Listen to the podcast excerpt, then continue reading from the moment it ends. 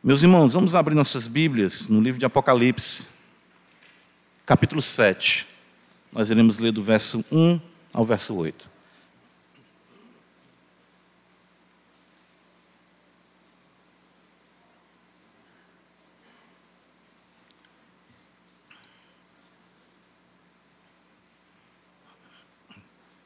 Palavra do Senhor, revelação de João, que o Senhor deu a João, né? Para entregar às igrejas, revelação de Jesus Cristo, que ele recebeu de Deus Pai, ele notificou por intermédio do seu anjo ao seu servo João, claro, para as igrejas, para nós. Vamos ler do verso 1 ao verso 8 de Apocalipse, capítulo 7. Depois disto, Vi quatro anjos em pé nos quatro cantos da terra, conservando seguros os quatro ventos da terra, para que nenhum vento soprasse sobre a terra, nem sobre o mar, nem sobre árvore alguma. Vi outro anjo que subia do nascente do sol, tendo o selo do Deus vivo, clamou em grande voz aos quatro anjos aqueles aos quais fora dado fazer dano à terra e ao mar, dizendo: Não danifiqueis nem a terra, nem o mar, nem as árvores, até selarmos na fronte os servos do nosso Deus. Então ouvi o número dos que foram selados, que era cento e quarenta e quatro mil, de todas as tribos dos filhos de Israel. Da tribo de Judá, foram selados 12 mil. Da tribo de Ruben, 12 mil. Da tribo de Gade, 12 mil. Da tribo de Azé, 12 mil. Da, tri, da tribo de Naphtali, 12 mil. Da tribo de Manassés, 12 mil.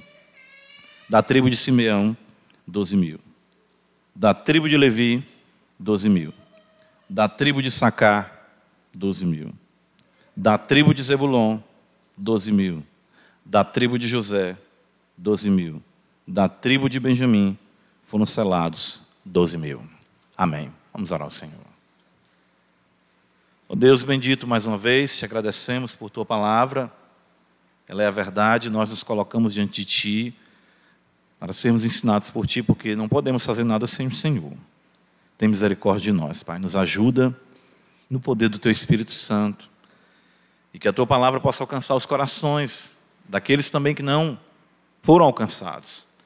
As trevas possam ser dissipadas e o Senhor brilhar intensamente. E a nós nos fortalece, Senhor. Precisamos da tua palavra que despedaça os cedros do Líbano para despedaçar toda dureza de coração. Tua palavra também, ela esmiuça a penha, ela quebra então, toda resistência em nós, Senhor, possa ser quebrada por Ti. Como nós cantamos, nosso agir, não podemos de nós mesmos, a Tua palavra nos diz isso, mas o Senhor é quem opera em nós, tanto querer como realizar. Então, nos ajuda para vivermos o Evangelho em amor, com gratidão no poder do Espírito Santo. Sejamos fortalecidos no nosso íntimo, na malha do nosso caráter, seja tecida, Senhor, a virtude do teu caráter.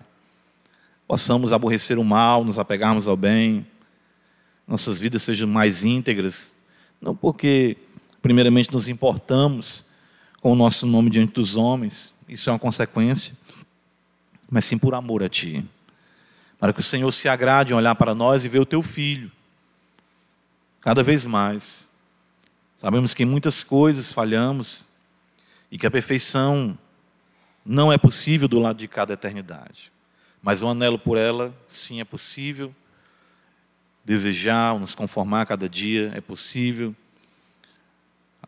Com a certeza de que, no último dia, nossas vidas serão, Senhor, transformadas conforme a imagem do Senhor plenamente.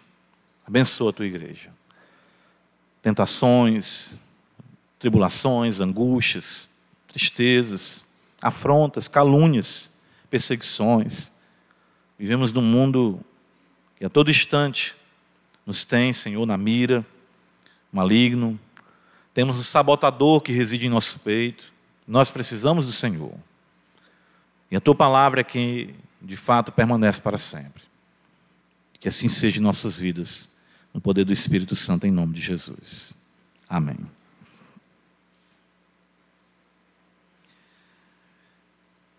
Capítulo 6 de Apocalipse, ele conclui com uma pergunta.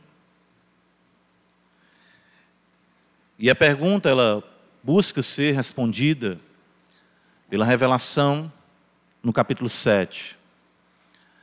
Nós vimos que o capítulo 6 se deteve em nos apresentar a abertura dos seis primeiros selos.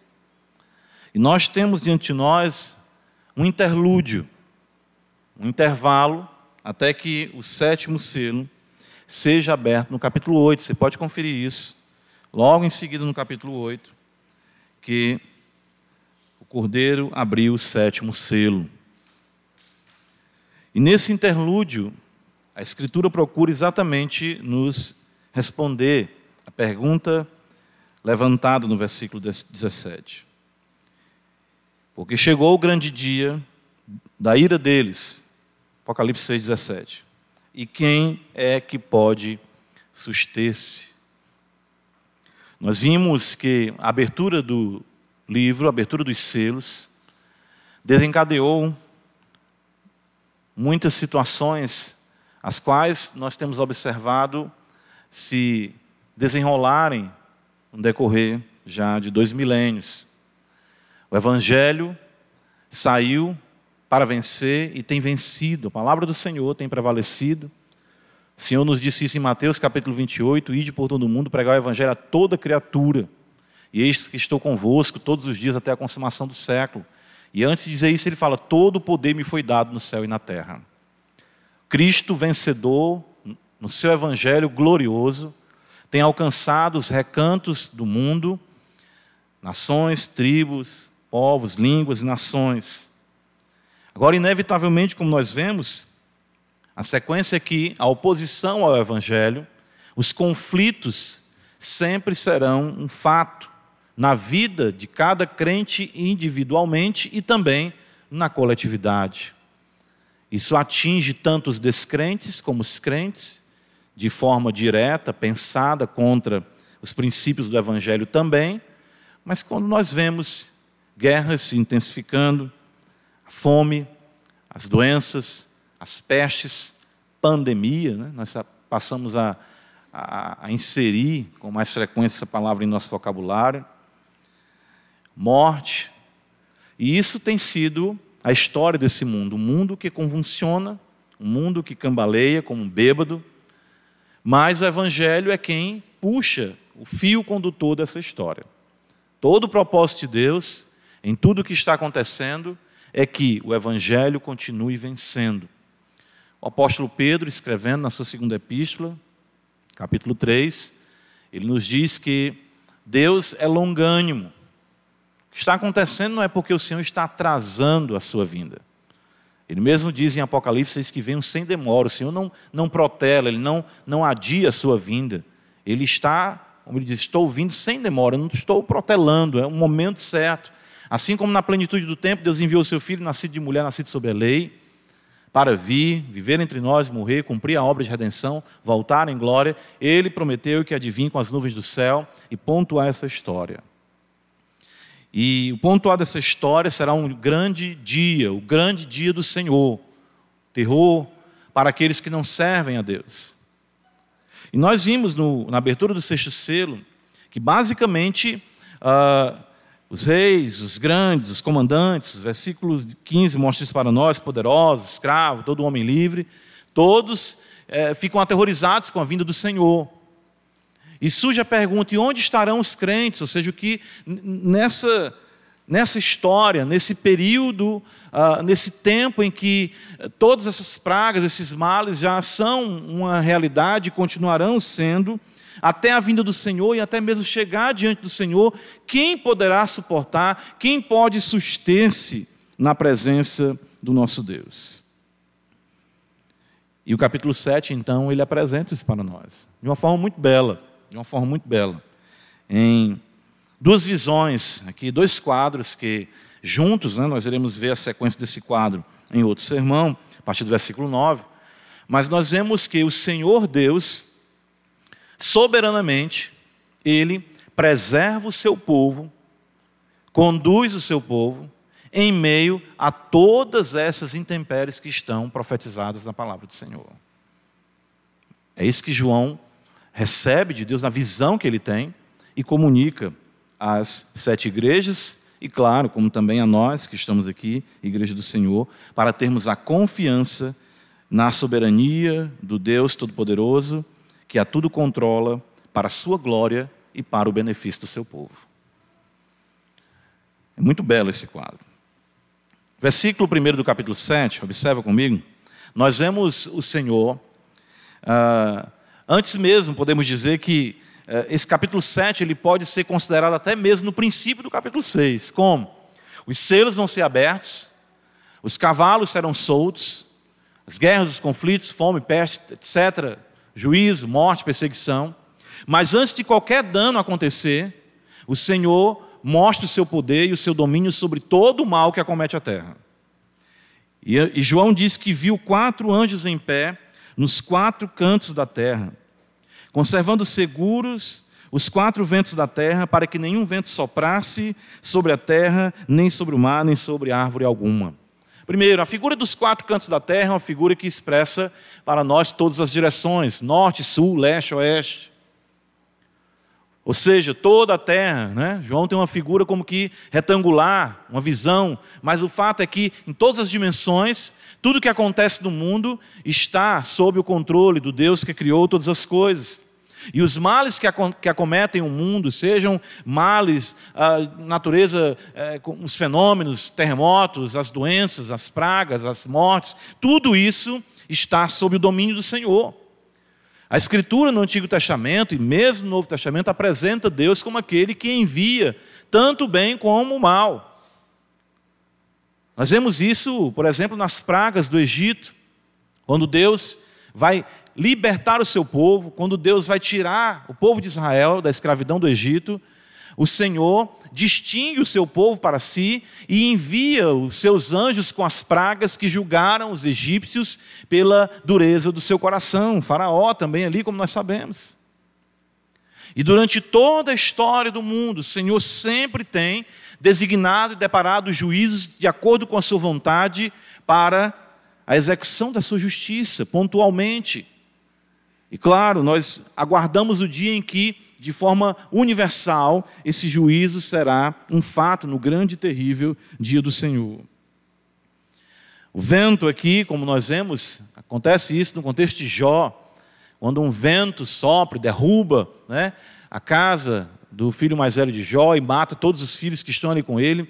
Ah, nós vemos que a figura do vento, a destruição, como que de um tornado ah, que devasta todas as coisas, a figura é, é do soprar de Deus, eh, como seu sopro trouxe existência a todas as coisas, mediante esses anjos comissionados por ele, João vê que todas as forças que operam no mundo e que trazem as catástrofes e calamidades que nós conhecemos, e as que ainda acontecerão, e de forma mais intensa, como nós vimos no versículo 12, que o grande terremoto há de sobrevir sobre a terra, o sol se escurecerá, a lua se tornará ah, como sangue, as estrelas do firmamento cairão. Veja ah, ah, no versículo de número 13 do capítulo 6, abaladas as estrelas por vento forte. A ideia do Deus soberano que há de julgar toda a terra, e nós temos visto, visto isso acontecer de forma pontual e isso se intensificará. Mas antes que tudo isso aconteça, o Senhor tem o cuidado de reter esse juízo até que os seus servos sejam selados. Versículo 2 nos diz isso, veja, vi outro anjo que subia do nascente do sol, tendo o selo do Deus vivo, e clamou em grande voz aos quatro anjos, aqueles aos quais fora dado fazer dano à terra e ao mar não danifiqueis nem a terra, nem o mar, nem as árvores. Então, nós vemos aqui, em primeiro lugar, a majestade de Deus, o controle de Deus, daquele que traz, como diz mesmo Jó, tanto bem quanto o mal. O mal não acomete o mundo, as guerras não acometem o mundo, as doenças não acometem o mundo, sem que o Senhor Deus haja assim determinado que o seja. Isso é muito bom para a nossa tranquilidade e confiança no Senhor, que sustenta e conduz todas as coisas. Mas nós podemos resistir, nós podemos permanecer de pé diante de toda essa realidade, ou nós mesmos não. Livro do profeta Malaquias, abra comigo. Nós temos um eco dessa pergunta feita também no anúncio da vida de Cristo, pelo profeta Malaquias. No capítulo 3, veja o que está escrito.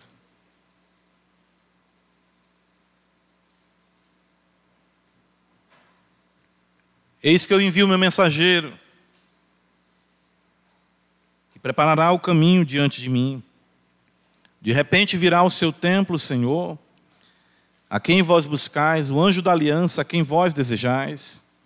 Eis que ele vem, diz o Senhor dos exércitos, mas quem poderá suportar o dia da sua vinda? E quem subsistirá, quem poderá subsistir quando ele aparecer? Porque ele é como o fogo do ourives e como a potassa dos lavadeiros, dos lavandeiros. Então o profeta Malaquias já ecoa isso que João também, na revelação, está nos transmitindo. Quem pode subsistir em um mundo como esse? Quem de fato pode passar por esse mundo fadado a tantas pragas e males determinados pela justa justiça do Senhor? Incólumes, quem pode do outro lado permanecer de pé? Ninguém por si mesmo pode fazer isso. Não existe homem algum que tem a capacidade de encarar o juízo de Deus, de lidar com esse mundo. É, é, vivemos numa, numa sociedade que prega a utopia todo instante, em que esse mundo vai melhorar, em que as coisas vão melhorar, que a tecnologia, a educação, a solução dos males do mundo, a educação, a saúde, enfim. Uh, e nós vemos sempre, sempre o mundo piorando cada vez mais. E os homens clamam, os homens se perturbam, mas nós sabemos que o Senhor reserva para si o seu povo. É por isso que no versículo 3, nós vemos João dizer: olha o que está escrito: Não danifiqueis nem a terra, nem o mar, nem as árvores, até selarmos na fronte os servos do nosso Deus. Nesse mundo Deus tem os seus servos, e os mesmos são selados, marcados, como propriedade do Altíssimo, a maravilhosa graça que nos distingue para si, que nos chama, que nos arrebanha, que nos compra, que nos toma para si. O que o Senhor transmite às igrejas ali no primeiro século e também a nós, é que o Senhor sempre distinguiu um povo para si desde o princípio do mundo. E isso de forma mais revelada e mais clara para nós, com a escolha do povo de Israel, olha só já o desenrolar da visão que João está mostrando aqui para nós, e do abarcar dessa salvação para todos os gentios, raça, tribo, povo, língua e nação. Desde o princípio nós podemos observar isso. Senhor distinguindo para si um povo. Em Gênesis capítulo 3, nós sabemos disso, a promessa de Gênesis 3 é que haveriam de existir duas linhagens. E no versículo 15 diz: Porém, inimizade entre ti e a mulher, entre a tua descendência e o seu descendente. Este te ferirá a cabeça e tu lhe ferirás o calcanhar. A descendência da serpente e o descendente da mulher, que é Cristo. E nós vemos Moisés, eu gosto sempre de destacar isso, mostrar para nós essa distinção na sequência entre Caim e Abel.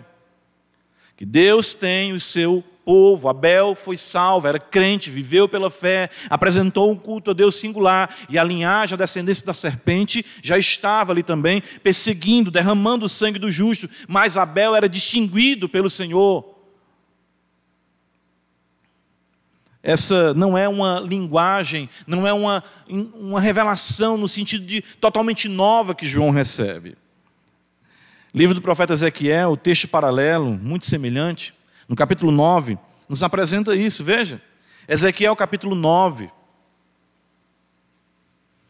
Antes do Senhor derramar a sua ira sobre a cidade de Jerusalém através de Nabucodonosor, os exércitos da Babilônia, olha o que nós observamos nesse contexto.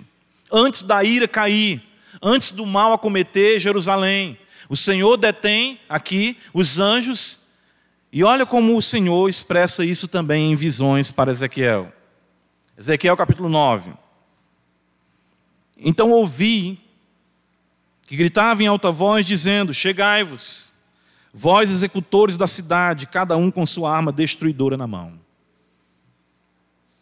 Eis que vinham seis homens a caminho da porta superior, que olha para o norte, cada um com a sua arma esmagadora na mão, e entre eles certo homem vestido de linho, com um estojo de escrevedor à cintura. Entraram e se puseram junto ao altar de bronze. A glória do Deus de Israel se levantou do querubim, do querubim sobre o qual estava, indo até a entrada da casa.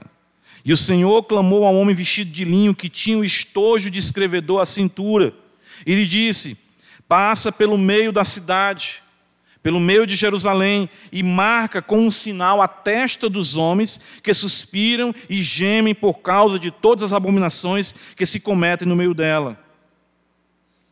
Aos outros disse, ouvindo eu: Passai pela cidade após ele, e sem que os vossos olhos poupem, e sem que vos compadeçais, matai. Matai os velhos, a moços e as virgens, a crianças, a mulheres, até exterminá-los. Mas todo homem que tiver o sinal, não vos chegueis, começai pelo meu santuário. É isso que João está observando agora em uma proporção, vamos dizer, universal. Ou seja, Deus envia o seu espírito, aqui na figura de um anjo, até que ele cele todos os seus servos, até que todos os que lhe pertencem sejam marcados, para que nenhum mal acometa aqueles que são do Senhor, para que sejam preservados do poder de Deus e assim possam estar na presença do Senhor. Um selo que designa propriedade, um selo que designa identidade, um selo que designa segurança. Servos de Deus são selados na fronte. Interessante isso. Isso também é uma linguagem recorrente do Antigo Testamento. O sumo sacerdote, ele trazia uma lâmina de ouro na sua testa escrito o quê? Santidade ao Senhor. Mas o desejo de Deus, como nós vemos em Êxodo capítulo 19, concretizado, como diz o apóstolo Pedro na sua segunda epístola, sua primeira epístola, capítulo 2, é que todos nós somos, somos reinos e sacerdotes e que o nome do Senhor, a santidade do Senhor, está estampada em nossa testa. Apocalipse capítulo 14, veja. Quando vai se mencionar mais uma vez os 144 mil, olha o que está escrito. Apocalipse 14, versículo 1. Olhei e eis o cordeiro em pé sobre o monte Sião, e com ele 144 mil, tendo na fronte escrito seu nome e o nome de seu pai.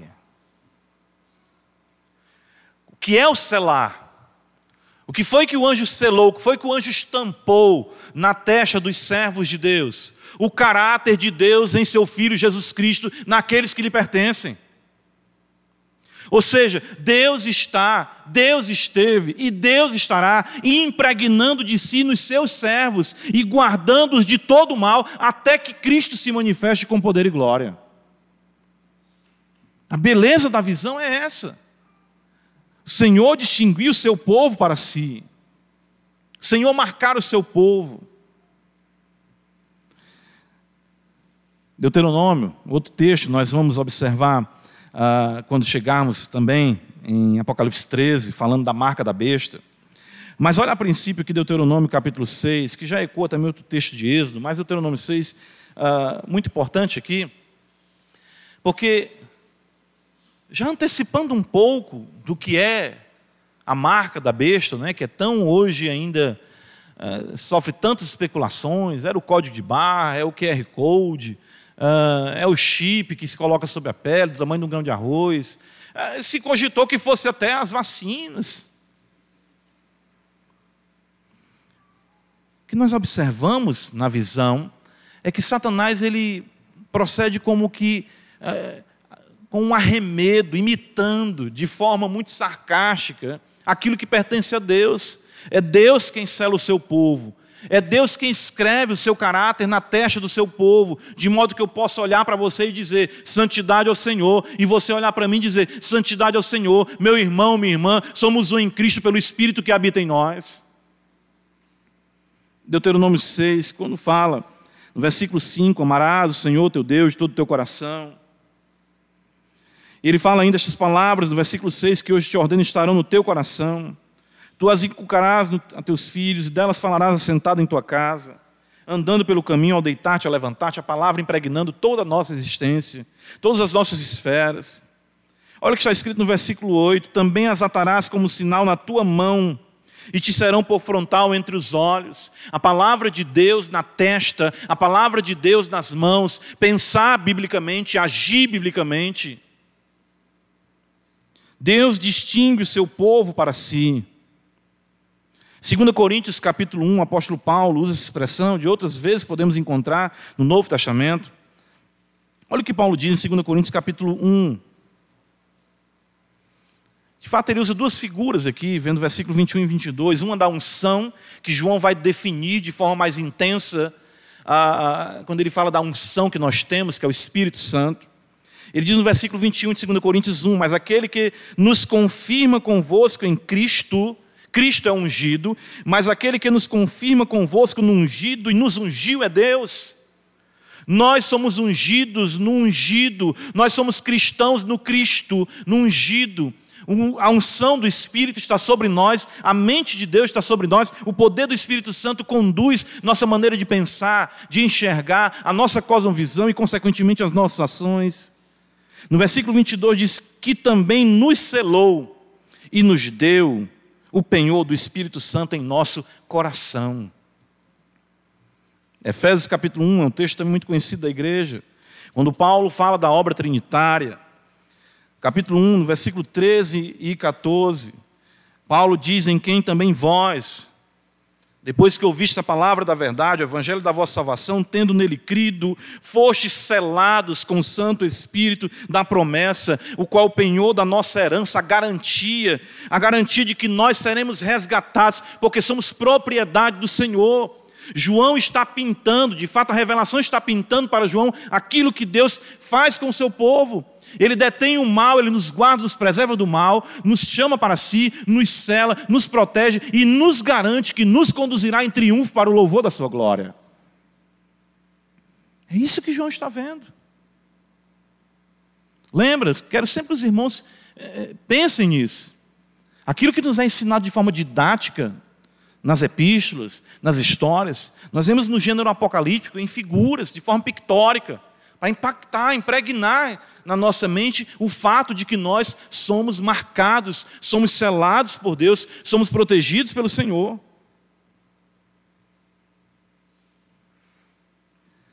Apocalipse 7, volta comigo. Nós vamos considerar assim, por que 144 mil, né?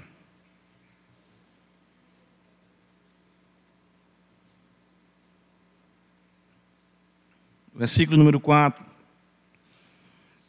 Então ouvi o número, o número dos que foram selados, que era 144 mil de todas as tribos dos filhos de Israel.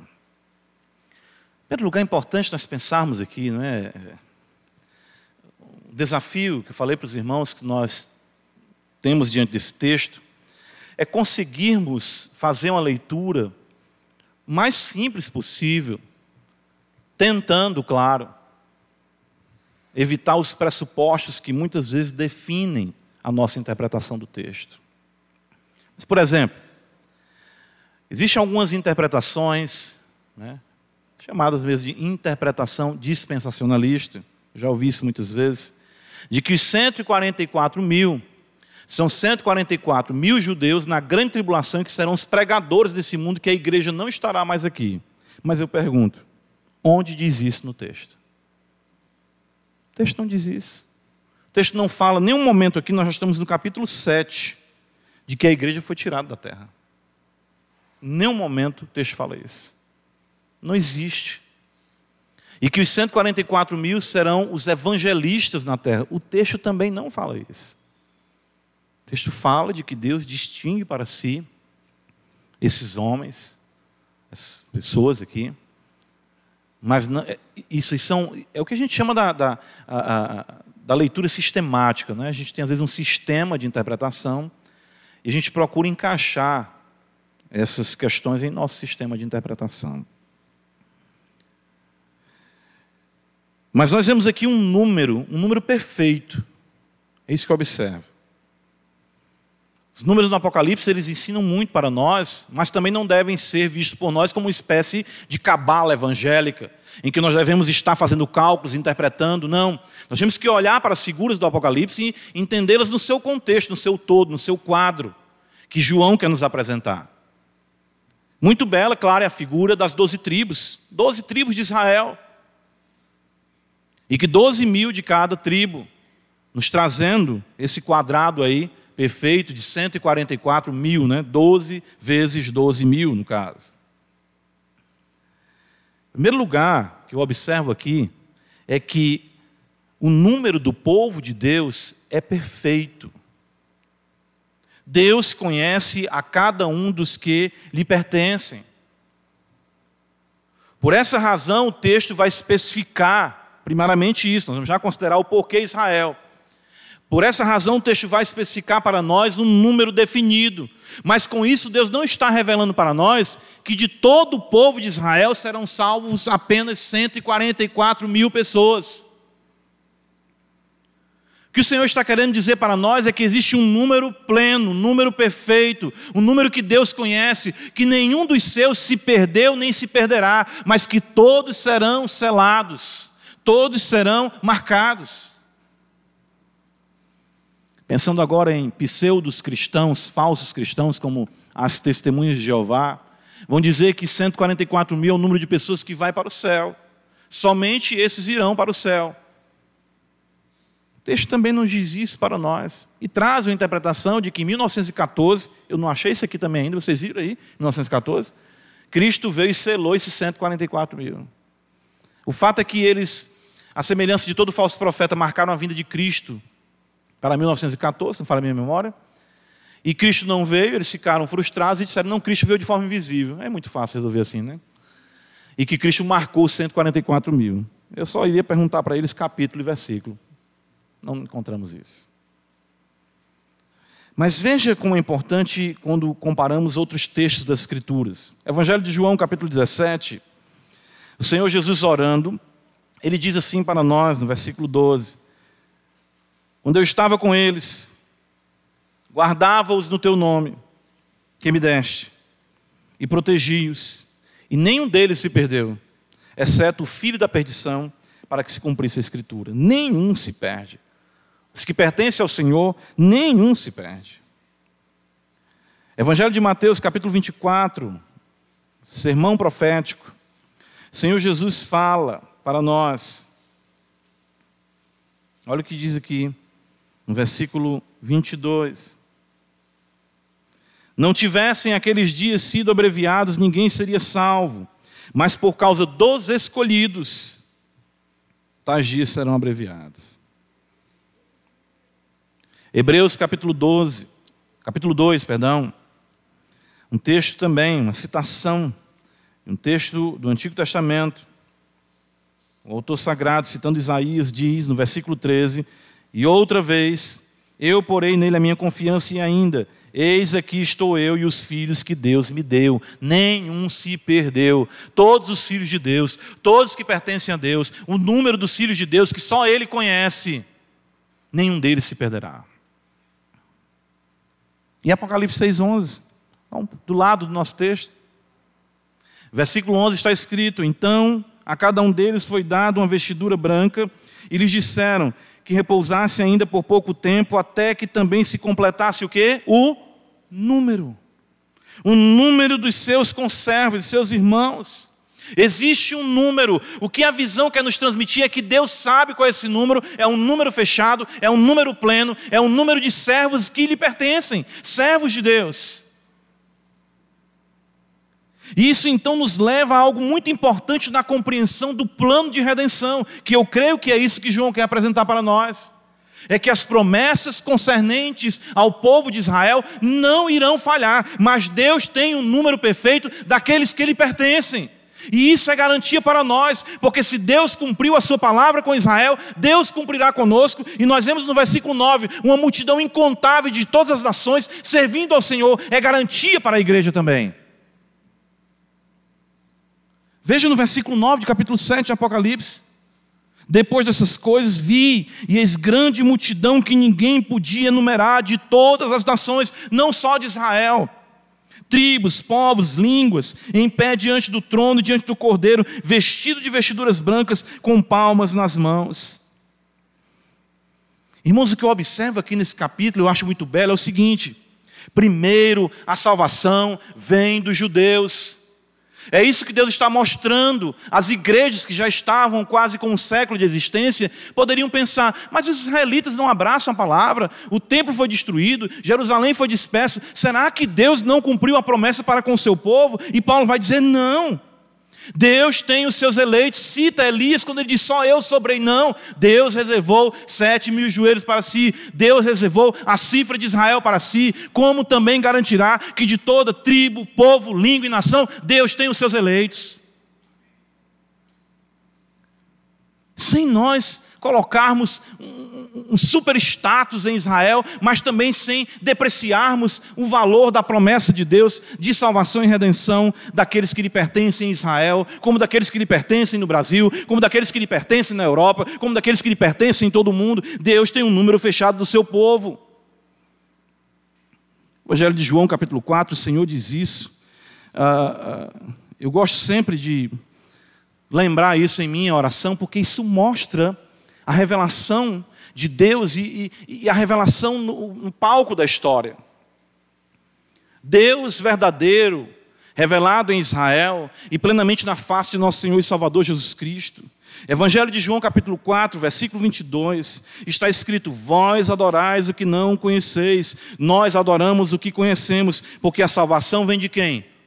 Dos judeus. A salvação vem dos judeus. Nossa fé é uma fé judaico-cristã.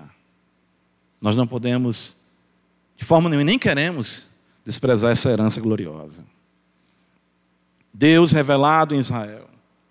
Deus tem, em segundo lugar, eu quero enfatizar isso, o Israel espiritual dentro do Israel material. Deus jamais esqueceu o seu povo, mas dentro da nação tem um número sim definido. Veja comigo Romanos capítulo 11, é importante considerarmos esses textos. Né? Ah, nós poderíamos fazer assim, lembra que a gente tem feito esse exercício, não é? Por exemplo, ah, todos quanto querem viver piedosamente em Cristo, cavalo branco, padecerão perseguição, cavalo vermelho. A salvação vem primeiro dos judeus. Você vai observar o apóstolo Paulo destacar isso em quem? Em Romanos 9 a 11 mostrando que ele vai trazer a salvação para todos os povos, mas ele começa em Romanos capítulo 1, capítulo 2, destacando judeus, passa por eles, e os gentios. Então você poderia observar Apocalipse 7, 1 a 8, a salvação revelada aos judeus. Versículo 9 em diante, estendido a todas as nações.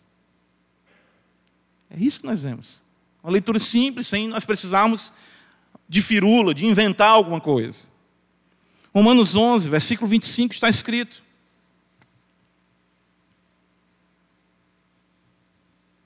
Porque não quero, irmãos, que ignoreis este mistério, para que não sejais presumidos em vós mesmos, que vem endurecimento em parte a Israel, até que haja entrado a plenitude dos gentios. Esse é um dos sinais que não tem sido considerado pela igreja. Lamentavelmente, a igreja esqueceu de orar pela conversão de Israel. Dr. Lloyd Jones, no seu livro As Doutrinas, Grandes Doutrinas Bíblicas, no terceiro volume, quando ele trata a escatologia, o ensino das últimas coisas, ele mostra que essa foi uma grande esperança que alavancou o movimento missionário no período, logo na sequência do período puritano. Os puritanos, eles se preocupavam em pregar o evangelho a todas as nações e pediam a Deus que completasse o número dos seus eleitos dentre o povo de Israel.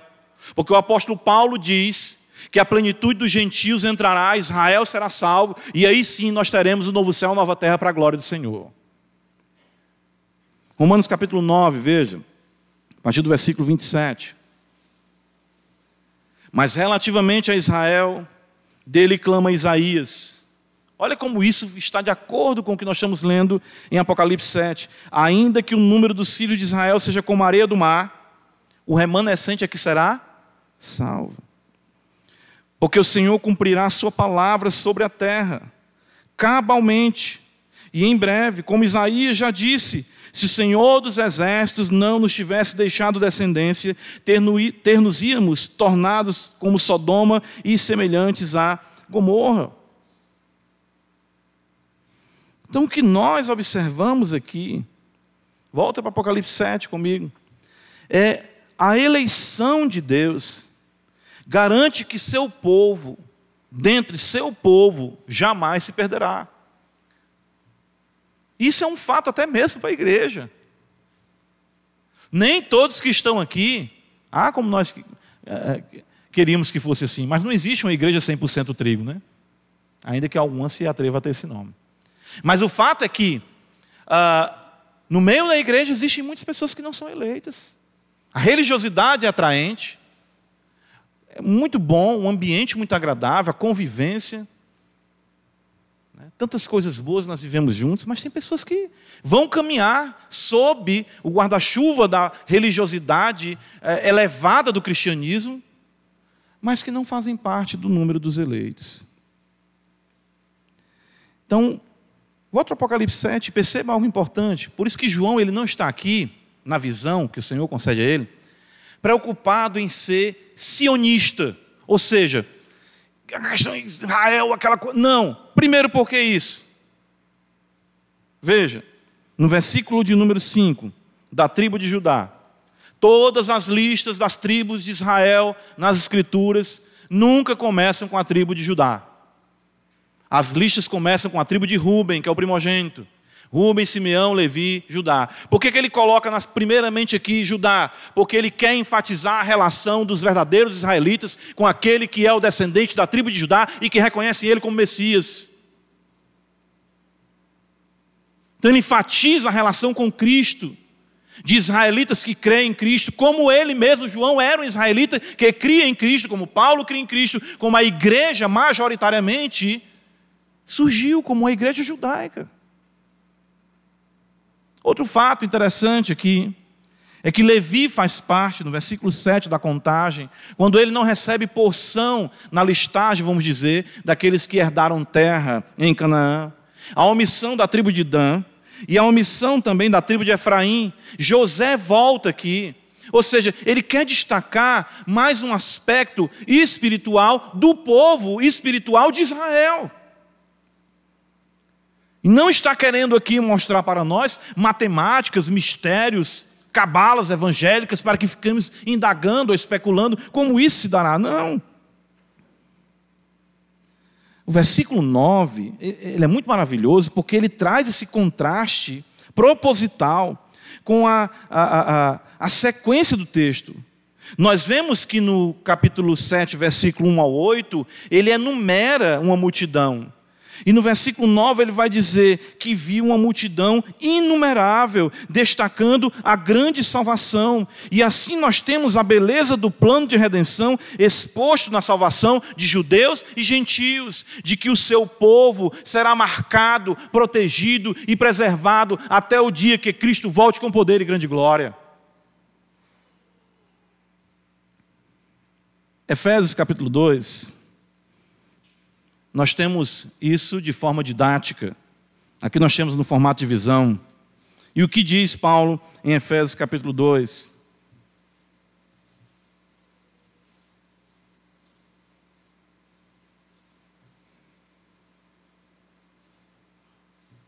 Efésios capítulo 2, versículo 11. Portanto, lembrai-vos que outrora vós, gentios, na carne, chamados incircuncisão por aqueles que se intitulam circuncisos na carne, por mãos humanas.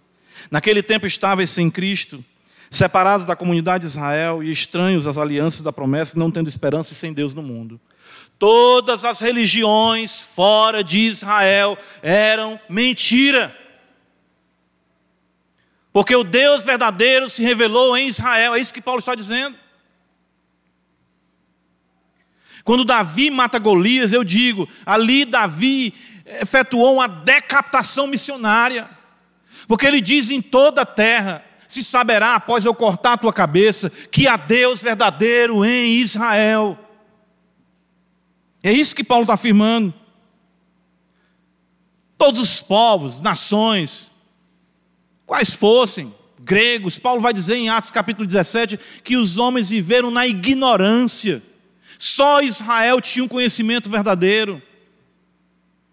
Versículo 13, então Paulo vai dizer: Mas agora em Cristo Jesus, vós que estavais longe, fostes aproximados pelo sangue de Cristo. Somos aproximados, temos o conhecimento verdadeiro agora, porque Ele é a nossa paz, o qual de ambos, ou seja, judeus e gentios, fez um e tendo derribado a parede da separação que estava no meio, a inimizade, aboliu na carne a lei dos mandamentos na forma de ordenança, para que dos dois, ou seja, judeus e gentios, criassem em si mesmo um novo homem fazendo a paz. Por isso que Abraão é nosso pai. Paulo vai afirmar isso em Gálatas. Por isso que nós somos descendência de Abraão em Jesus Cristo, nosso Senhor. As igrejas, irmãos, podiam estar certas de que aqueles a quem o Senhor escolheu jamais perecerão. De fato, Deus os distingue para si. Apocalipse 7. Eu quero concluir diante dessa visão tão maravilhosa, apenas com algumas aplicações, claro, para nós. Em primeiro lugar, nós precisamos enxergar Deus nos males que acometem o nosso mundo. Nós precisamos entender que a nossa história não está à mercê de forças cegas do acaso, ou do destino, ou qualquer coisa dessa natureza. A mãe natureza não existe, existe o pai da natureza, é o Senhor Criador dos céus e da terra. Não existe nenhuma tempestade, não existe nenhum terremoto, não existe nenhuma pandemia, não existe nenhuma guerra, nenhuma praga, que não seja o Senhor determinando e conduzindo todas as coisas. Em segundo lugar, precisamos compreender que Deus nos distingue para si e que nós somos selados com o Santo Espírito da promessa, que ainda que caia uma bomba aqui no nosso meio e todos morram, todos nós estaremos na presença de Deus para sempre. Não importa o que aconteça. Ainda que mate o nosso corpo, o Senhor diz: não podem matar a nossa alma. Estaremos com o Senhor. Temos o seu selo, temos o seu nome na nossa testa temos a sua marca sobre nós, somos propriedade dele. Ele nunca perdeu um filho seu e nunca perderá. Você está guardado no poder de Deus. É isso que nós temos que entender. Compreender a beleza dessa visão de que o Senhor tem os seus servos. E os seus servos são separados por Ele, guardados por Ele. Você pode pensar, hoje acabou. Deus diz: acabou, não, meu filho, porque o meu nome está sobre você. Eu nunca vou perder nenhuma batalha na sua vida. Você pode dizer, eu não aguento mais, eu não sou mais crente, eu pequei, a minha vida está um horror, eu não consigo me elevar de onde eu estou. Deus diz, perfeito, agora é a hora da minha ação, porque eu coloquei o meu nome sobre você e vou conformar você ao meu caráter. Isso é segurança para nós. Deus está empenhado nisso. Deus está trabalhando nisso. Nome do Senhor, o nome do Pai, o nome do Filho está marcado, está estampado em nossas vidas. O Senhor não tirará de nossas vidas, jamais. Então, ainda que você, todas as vezes que você isso acontece, essa semana, esses dias para mim têm sido tão difíceis, falam para o irmãos como crente, eh, tantas dificuldades, tantos temores, tantas lutas, e de repente eu leio esse texto, o Senhor está dizendo para mim: você está marcado, você está comprado. Você não se pertence mais. Por onde é que você vai? Você não tem para onde você ir. Você é meu. Ah, meu Deus, e agora? E agora fique quieto, aguente aí. Fique quieto, aguente aí, que você vai. Não preocupe, não. Não tem como. Outro ponto importante nós entendermos aqui é a beleza do plano de salvação. Como Deus, durante séculos e milênios, vem pacientemente arrebanhando o seu povo, trazendo a sua revelação a, a, ao seu povo, escolhendo Abraão para si, fazendo aliança com Abraão, com Isaac, com Jacó, elegendo Judá, elegendo a casa de Davi, trazendo a descendência de Davi, o Cristo de Deus. Quando o cego Bartimeu vê, vê Jesus passando, né? Quando o cego Bartimeu vê Jesus passando, né? Ele vê com os ouvidos, né? Então ele diz: Filho de Davi, tem compaixão de mim. Quem está aqui essa noite para acabar com a miséria da sua vida é o filho de Davi, o leão da tribo de Judá, o filho de Abraão, aquele que arrebanhará para si filhos de todas as nações. Que história bela é essa? Jamais inventada ou concebida na imaginação de qualquer ser humano caído, por mais inteligente que seja. Por mais inteligente que seja. E nós sabemos, e nós temos a certeza, de que nossas vidas, elas estão destinadas a essa visão gloriosa que nós teremos a, a oportunidade de considerar no nosso próximo sermão. Uma multidão incontável, todas as tribos, povos, línguas e nações, o um novo céu, nova terra para a glória de Deus. Mas eu concluo perguntando: existe a marca de Deus sobre a sua vida? Você é selado pelo Santo Espírito da promessa? As pessoas podem olhar para você, na sua testa está escrito santidade ao Senhor. Você entende isso, você percebe um nome se apropriando de você, o nome de Jesus. Esse nome molda a sua mente, molda as suas ações, porque ele está dominando todo o seu ser. Você que entrou aqui que diz: Não, não sei nem para onde é que vai isso, eu queria tanto ter esse nome sobre a minha vida. Clame a Deus, porque hoje pode ser o dia da sua selagem no poder do Espírito Santo. Que Deus nos ajude, preserve, conduza, proteja a sua igreja em glória para o louvor do seu nome. Amém. Ó Senhor da glória, não há outro Deus além de ti.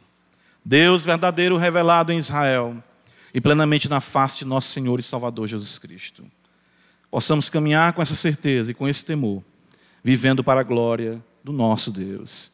Abençoa a tua igreja, teu povo. Senhor bendito, completa o número dos eleitos em Israel.